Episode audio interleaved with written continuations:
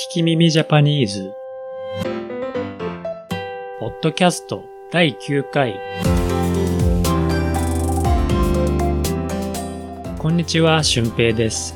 東京からお送りします。日本語を勉強中 Now の皆さん。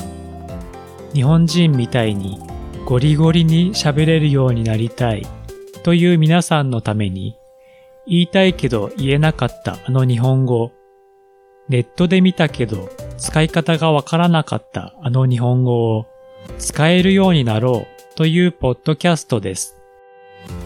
最近はインターネットで買い物をするようになったので、店に行って店員さんと話すことが少なくなってしまいましたが、私は今でも店員さんに相談して買いたいものがいくつかあります。例えば、スーツを仕立てるとき、自分ではサイズや似合う形、それから色がわからないので、ちゃんと店員さんと話をしてから買いたいです。あとは、メガネですね。安いメガネを買うと、どうしても自分の顔や鼻の形に合わないことが多いので、ちゃんと話をして形を調整してもらいます。それに、いい店員さんと話をすると、買い物が楽しくなりますよね。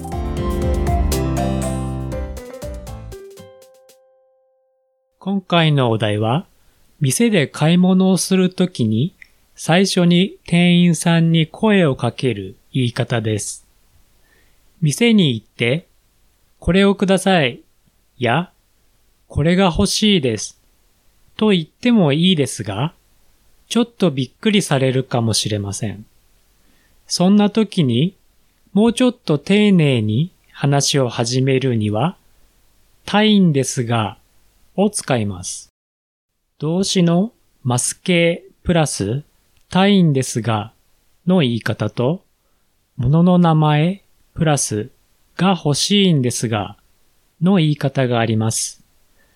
んだ、んですの詳しい使い方が知りたい人は、ツイッターかインスタグラムで教えてください。また別のエピソードで説明します。すいません。メガネを作りたいんですが。すいません。メガネを作りたいんですが。もちろん、店員さんを呼びたい時にはいつでも使えます。花屋さんでブーケを作ってほしいんですが、ケーキ屋さんでバースデーケーキをお願いしたいんですが、クリーニング屋でクリーニングをお願いしたいんですが、のように使うと、その後のやりとりがうまくいきます。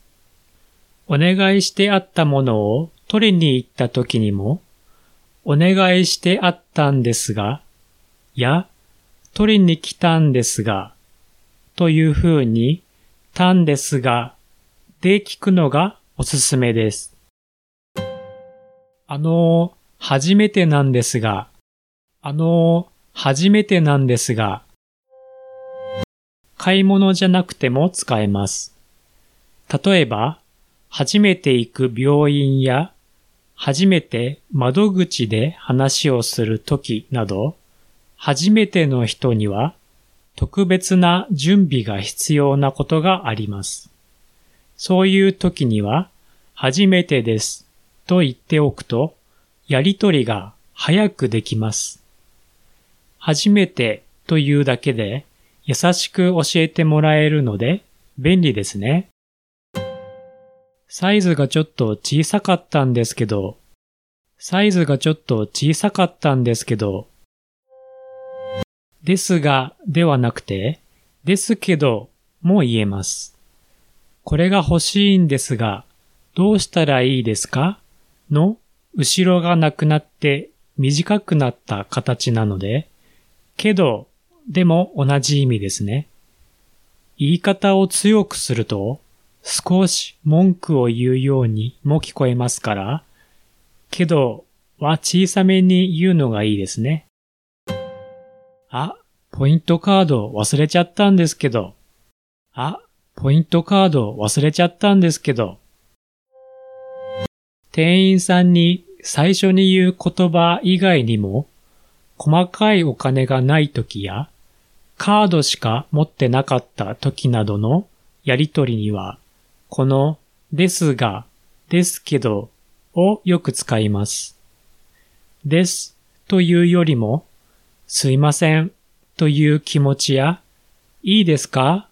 というお願いの気持ちが入っているので、店員さんも親切に話してくれるはずです。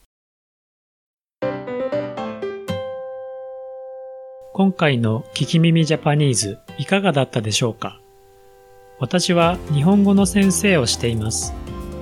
italki.com スラッシュ聞き耳 J で一緒にレッスンしましょう。Twitter と Instagram は、アット聞き耳ジャパン。コメント、いいね、フォローをお願いします。I'm teaching Japanese at italki.com slash kikimimij. Twitter and Instagram accounts are at Kikimimi Japan. Please send me your comments, requests, and questions. 次回の聞き耳ジャパニーズをお楽しみに。